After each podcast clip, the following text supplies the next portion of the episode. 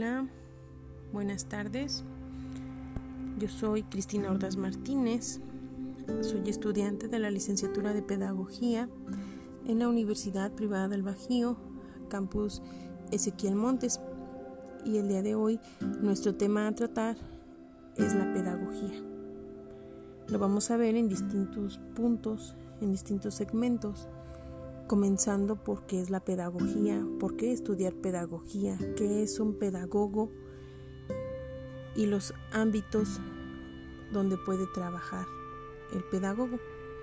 Ok, pues comencemos con qué es la, la pedagogía. La pedagogía parte de una ciencia y como tal es una ciencia social, ciencia fáctica, porque pues obviamente trata de la interacción del ser humano con las demás personas que se encuentran a nuestro alrededor. Ok, la, la, pedagogía es el acompañamiento, el acompañamiento del ser humano en todas las etapas de su desarrollo, desde maternidad hasta su última etapa, que es la vejez o la sensatía. En esto es donde interviene un pedagogo, en el acompañamiento del ser humano. Ahora, aquí surge una pregunta que nos dice, pero pues es que toda persona puede enseñar, toda persona puede dar clases. Y pues sí, es correcto, toda persona puede enseñar.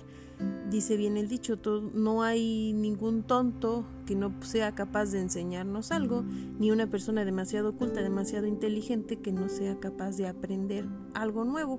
Aquí es ese proceso Aquí es eso de la enseñanza, pero más sin embargo, el pedagogo es una persona ya capacitada para realizar ese proceso de enseñanza-aprendizaje mediante las técnicas, los métodos, las planeaciones que sustentan ese proceso para esto, para mejorar la realidad educativa en los distintos ámbitos del, del ser humano. Es el acompañar, el enseñar, pero ya con fundamentos, con, con normas. Eh, se va formando, se va instruyendo este ser para perfeccionarse. Y es así como surge lo que es el fenómeno educativo. Se toma en cuenta que principalmente el estudiante debe de tener ganas, debe de tener capacidad de querer, estar dispuesto a ser educado y la persona que le va a enseñar, en este caso el pedagogo, tener la característica de querer enseñar, de estar dispuesto a enseñarle de, con todo lo que eso conlleva, de los pros y los contras, y así es como sucede lo que es el fenómeno educativo.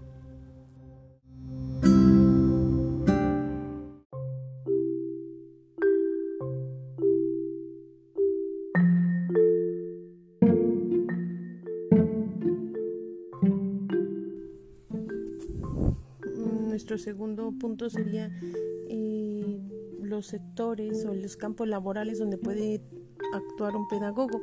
Por ejemplo, en el, primer escenario sería el escenario educativo, lo que son las escuelas, lo que son acompañar a los pues sí, a los alumnos desde maternal, preescolar, primaria, secundaria, preparatoria, y si se le desea, pues hasta universidad. En el sector este, social se encarga de la adaptación al medio ambiente en las situaciones vulnerables. Puede ser que un pedagogo también puede trabajar en unos reclusorios, en los centros de, de los ancianitos como geriátricos y así. Y en el sector empresarial puede trabajar desde la elaboración de currículums, elaboración en el proceso de la formación de empleados, en lo que es la administración, en recursos humanos, esos serían los ámbitos donde el pedagogo puede, puede desarrollarse. Ahora hablamos de una pedagogía como una ciencia multidisciplinaria. Ciencia multidisciplinaria, ¿por qué? Pues porque ocupa de muchas ciencias para que sea más comprensible o mejorable ese proceso de enseñanza, aprendizaje del alumno. Por ejemplo, ocupa de la psicología porque es una formación, una formación del alma al, nivel mental, modela nuestra conducta, nos modela como, como personas. La sociología pues nos enseña a la relación de, con las demás personas, nos habla de los fenómenos sociales y de una realidad de la educación, de la interacción con nuestra realidad, con nuestro medio ambiente. en la filosofía nos habla de esta pregunta de para qué me formo, para qué me educo. La filosofía pues nos habla también de los autores que intervienen en este proceso de, de enseñanza, de todo lo que viene atrás, o sea, la pedagogía no surgió hoy, de hoy para adelante, no, la pedagogía también tiene una historia, que sería otra ciencia, también tiene esa historia, porque pues si no tuviésemos una historia, mm, seríamos capaces de volver a repetir nuestros errores, y más, sin embargo la historia nos marca una pauta donde podemos obviamente mejorar y no volver a hacer lo mismo. Nos habla de otra ciencia que es la biología, que como seres biológicos y la habilidad que tenemos nosotros para adaptarnos a nuestro entorno, de una plasticidad, lo que es la didáctica, también la pedagogía nos enseña esos métodos y técnicas que podemos utilizar para enseñar a los alumnos. Aquí se relaciona con el juego. Muchas veces es mejor aprendiendo, jugando y no en un nivel alto de estrés en el que el alumno no puede comprender las cosas porque el cerebro se bloquea. En el momento en que en el que tú ya no comprendiste o que te gritan o están de mal humor, el cerebro se bloquea y ese proceso pues ya tuvo unos intermediarios que dejó que ya no dejó que ocurriera ese proceso. Tuvo limitaciones y puede entrar la didáctica que nos enseñan a, a mejorar los métodos y entonces estos son las las ciencias, que, algunas de las ciencias que acompañan a la pedagogía para que sea más comprensible y mejor su entendimiento.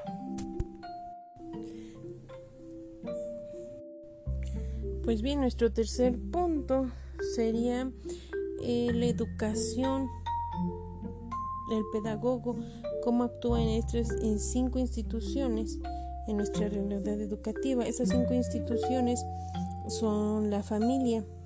¿Cómo actúa un pedagogo en la familia? Pues la familia es la cuna de la enseñanza, es la cuna donde todo ser se empieza a formar y el pedagogo actúa pues educando desde adentro como padres, como, como seres humanos. En la sociedad nos ayuda pues a relacionarnos, a hablar de estas reglas de las que ya están constituidas y de las que nosotros solo nos toca adaptarnos a esas reglas en la sociedad, en la economía.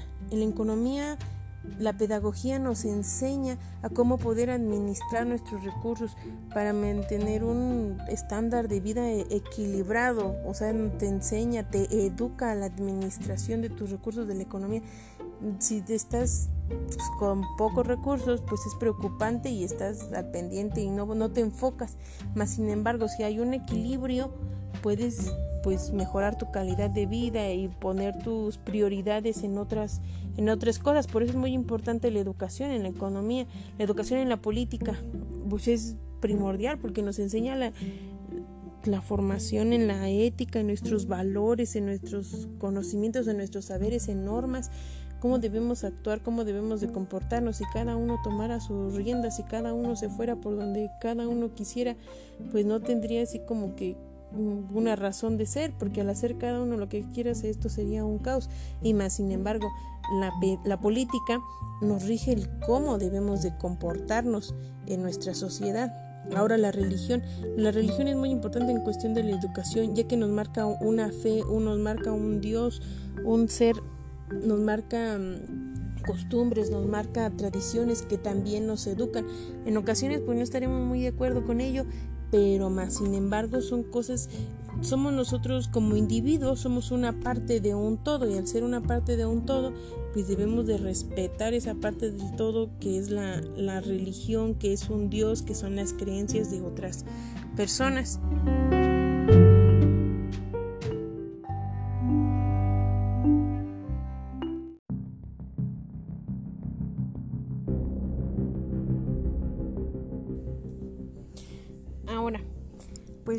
Hablamos de las ciencias que, apoyan a la pedagogía. Entre estas ciencias, pues hablamos de la filosofía y de la historia, y aquí resurgen los, los autores. Algunos de los principales autores más antiguos son los filósofos como Sócrates, Aristóteles, Platón. Sócrates nos habla de que de la, de la esencia de las cosas, y nos habla sobre la mayéutica. la mayéutica que es el nacimiento de las ideas, hacer pensar a la gente. Aquí nos contábamos sobre una historia que la mamá de Sócrates era partera, entonces es aquí donde surge la mayéutica que nos dice que el conocimiento el conocimiento ya lo tenemos, solo tenemos que recordarlo y para recordarlo Sócrates se basaba en buscar la ironía, en refutar las ideas y buscar una contraidea, o sea que todo se basaba en preguntas para que así llegara al conocimiento. Si tú querías saber algo era pensar en preguntar sobre eso y con la respuesta que tú dabas volver a preguntar. He aquí la, la frase famosa de Sócrates en decir yo solo sé que no sé nada. Él cuestionaba mucho si lo que tú decías es correcto y habla que los pedagogos son los formadores del alma. Sócrates nos habla de un alma y de una razón y por esa alma y esa razón después se identifica con otro autor de la pedagogía medieval. Ok, tenemos a nuestro autor que era Platón. Platón era, él nos habla de, aquí él tiene una frase que es muy pegajosa, que nos habla de un humor platónico. Él solo nos habla del mundo de, de las ideas, que el ser humano es el cuerpo y es el alma y que en nuestro, en nuestro entorno hay dos mundos, el mundo de lo intangible y el mundo de lo tangible, el mundo de las ideas y el mundo de los objetos. Y también este autor, Sócrates, se relaciona con nuestro autor medieval, que es San Agustín, que también San Agustín nos habla que el mundo de las ideas era el mundo de Dios y el mundo de, lo, corporal es el mundo donde aquí donde vivimos. Para Platón la idea es lo que para San Agustín es Dios. Y después tenemos a Aristóteles. Aristóteles nos habla de de la sustancia. Él ya nos viene hablando del alma. Nos habla que todos tenemos una sustancia que es lo que nos define, lo que somos, lo, nos define el cómo somos. Y eso es lo que nos habla un poquito nuestros autores de la, de la antigüedad que nos hablan del ser humano. Entonces la relación que tiene la pedagogía con las ciencias y de las ciencias surgen los autores y es donde forma nuestra historia como seres.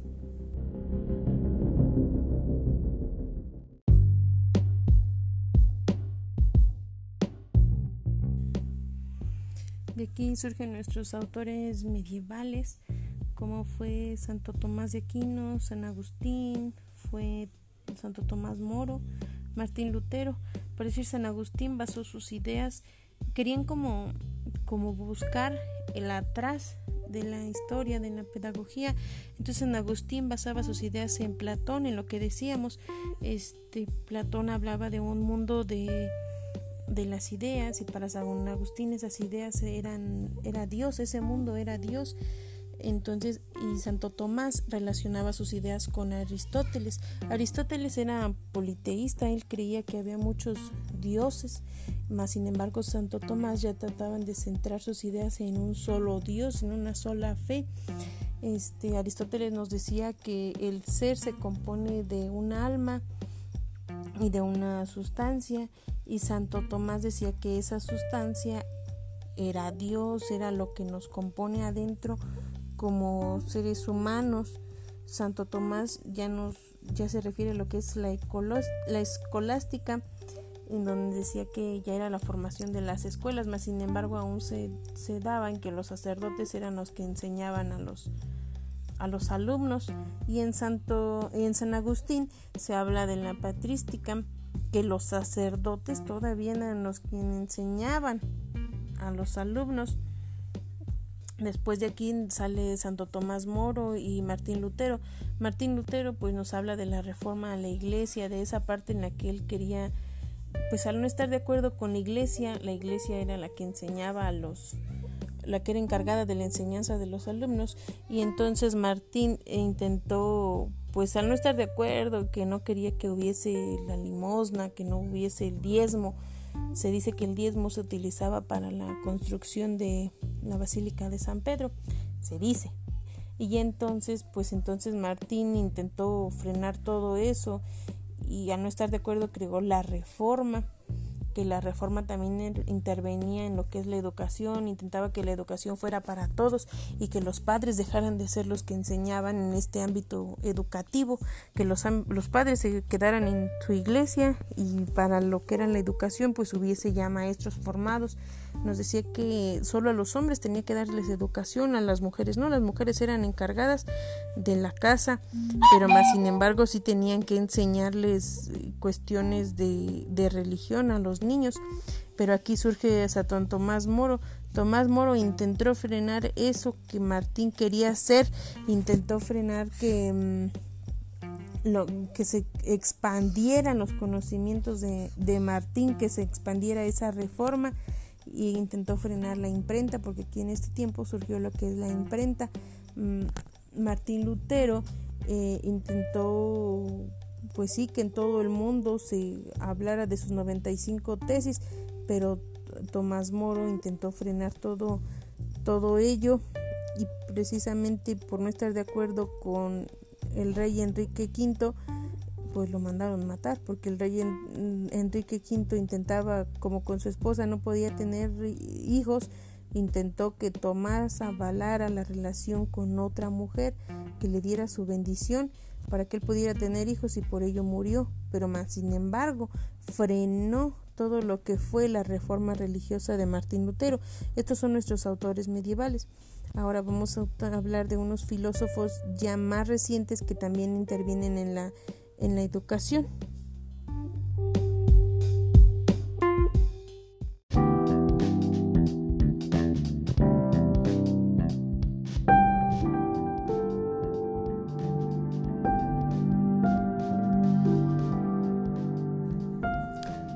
hablamos de autores ya más, pues algunos ya más recientes y algunos no tanto.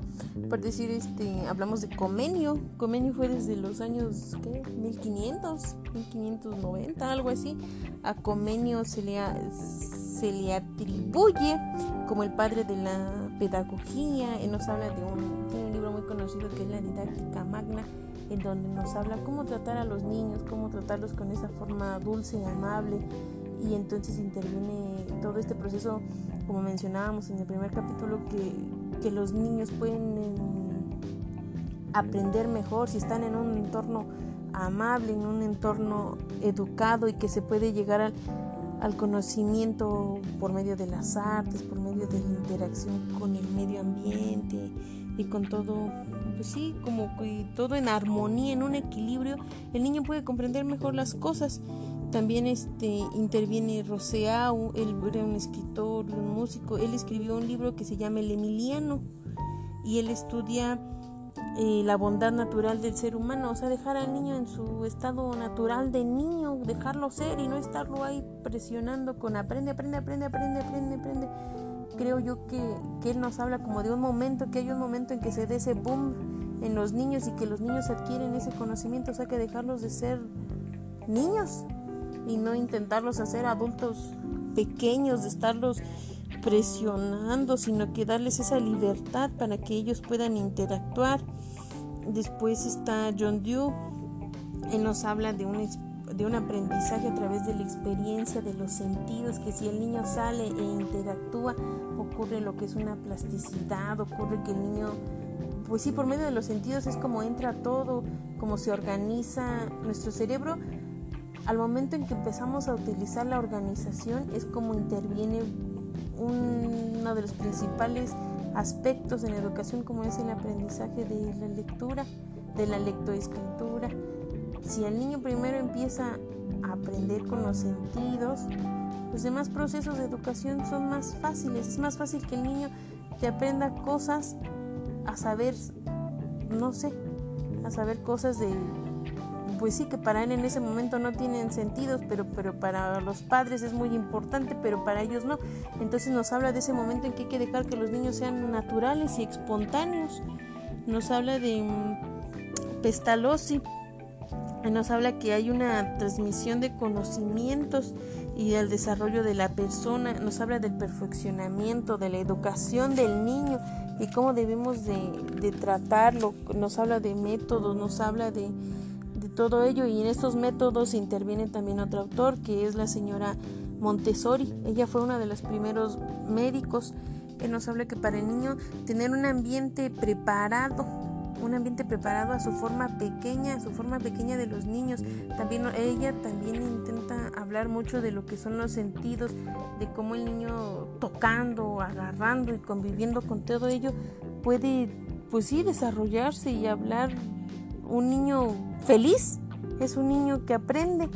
Ella tiene su método, se basa en que los salones deben de ser aulas pequeñas, nos habla hasta de los instrumentos donde el niño está trabajando por decir que tienen butacas o sillas grandes para adultos.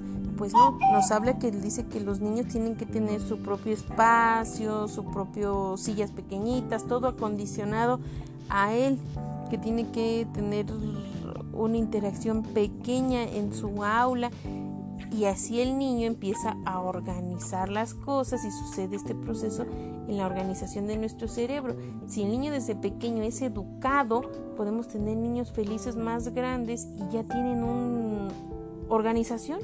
La organización es todo para ellos. Si ellos están organizados desde pequeños, todo será más fácil en su vida porque hay un equilibrio entre tiempo, hay un equilibrio entre espacio. Entonces ya no estás tan estresado porque mejoras, pones tus prioridades en tu vida, pones tu tiempo organizado para todo y es más fácil que puedas, no sé, se te facilita la vida. Si hay una organización, si hay prioridades. Después tenemos a nuestro autor que es René Descartes.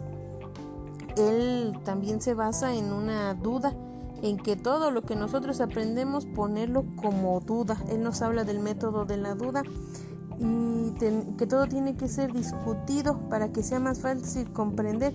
Si tú comprendes, aprendes. Nos hablas, cosa que si te dije yo la manzana es roja, tú no debes de decir sí, la manzana es roja, no, sino que tú tienes que comprobarlo y tener la duda de a ver si sí la manzana es roja, qué tal que la manzana era amarilla, pero si tú lo comprendes, puedes aprender todas las cosas.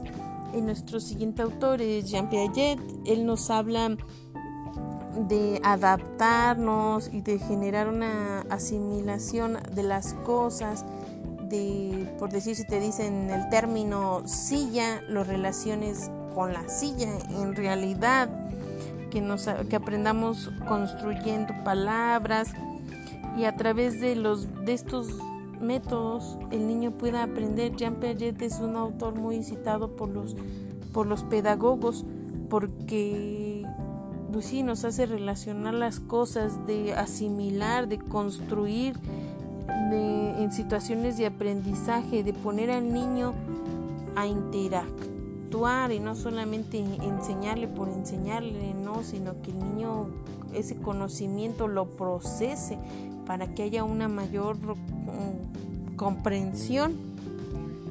Y después tenemos a nuestro autor, es Howard Gardner, él nos habla de las inteligencias múltiples. Ese autor ya es más reciente, él estudió en la Universidad de, de Harvard y estuvo, pues sí, como profesor, pudo conocer a muchos pudo realizar muchos estudios en muchos niños y de ahí es que sacó eso de las inteligencias múltiples, que hay niños por si es que dicen este niño tonto no va a aprender nada, es que no hay niños tontos y no hay niños que tienen la capacidad de aprender mediante otra manera, mediante otra circunstancia. Hay niños que tienen otras habilidades.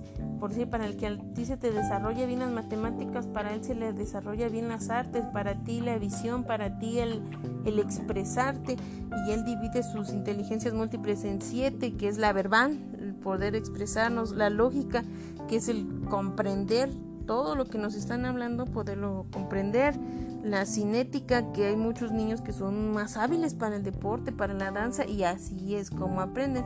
Aquí es como el método BAC, que es visual, kinestésico y auditivo, que hay niños que aprenden visualmente mirando, el kinestésico moviéndose y el auditivo tan solo con escuchar, ya captaron lo que querías enseñarles desde el primer, desde el primer momento. Eh, después hay otra que es la inteligencia espacial, que pueden interpretar planos, que pueden espacios y todo eso. En la musical, niños que son capaces de, pues sí, de leer las notas desde notas musicales, de poder expresarse de una manera más armónicamente y la intrapersonal que es la manera en la que podemos expresar los sentimientos y aprovechar nuestro autoconocimiento. Esos son nuestros pues autores que aportan mucho a la pedagogía, que aportan desde sus didácticas, como hablábamos de Comenio, el padre de la pedagogía, aporta desde pues sí, nos aportan y nos van cultivando, que son, son autores que son muy importantes para un pedagogo y que siempre tenemos que tenerlos en, en mente. Nos habla de Pestalozzi, se me pasaba Pestalozzi, también es otro autor muy importante, que él, que él nos habla del conocimiento a través de la de la persona, del perfeccionamiento, de la experiencia y de cómo hay que interactuar. Ahora, si nos preguntamos como conclusión el por qué estudiar pedagogía, ¿por qué no estudiar pedagogía? Sería la respuesta. Por ejemplo, yo, pues, ¿por qué estoy estudiando pedagogía? Porque desde siempre, desde siempre mi inquietud fue ser docente, fue ser maestra, me, me interesa ese cerebrito de los niños que nosotros podemos enseñarles. Dice que, que si les enseñas a un niño a ser mal educado, él va a ser mal educado. Pero si le enseñas a un niño a comportarse bien, él se va a comportar bien. Solamente que los niños están, los queremos adaptar a un mundo que está adaptado para gente grande y no nos dejamos de ser no nos dejamos ser pequeñitos y eso pues a los niños los, frustra y nosotros para todo es pórtate bien, compórtate bien y esto y esto y esto y los niños están apretados en un mundo para gente que está diseñada para gente grande. Entonces pues yo quiero quiero y por eso estoy estudiando eh, pedagogía porque quiero ayudar a los quiero ayudar a los niños quiero ayudarme a mí también me, me relaciono con esa parte de lo que es el geriátrico, con las personas adultas, esa parte de la sociedad donde está muy, muy abandonada, en donde todo es fuchi mejor a los bebés. Pero creo que es un, es un amor a una pasión. ¿Por qué estudiarlo? Por amor, por compromiso, por querer estudiarlo, porque quiero enseñar, pero no nada más enseñar por enseñar, sino que estoy dispuesta dispuesta a que en mí se aplique eso de la esa característica de la educabilidad, estoy dispuesta y en la mejor disposición de que me eduquen para yo en el momento de determinado poder yo educar a esos seres, a esas personas que necesiten de un pedagogo como una persona que puede ser capaz de acompañar a ese ser humano desde desde donde Dios me permita, desde el inicio hasta el final. Ah, o sea, eso es por qué, no estudio, por qué estudio yo pedagogía y por qué quiero estudiar pedagogía. Y porque me apasiona, me apasiona conocer, me apasiona también la neuropsicología, me apasiona el cómo es que nuestro cerebro hace esos procesos. Me hace una ciencia muy interesante como los niños, si tú les dices algo, ellos son capaces de, de seguirte. Y pues muchas gracias, esta es mi, mi aportación, que es la pedagogía, en qué ámbitos actúa, cómo podemos, cuáles son sus autores, le sirven como colchoncito a los pedagogos, cómo nos relacionamos. Muchas gracias. Buenas noches. Cristina Ordaz.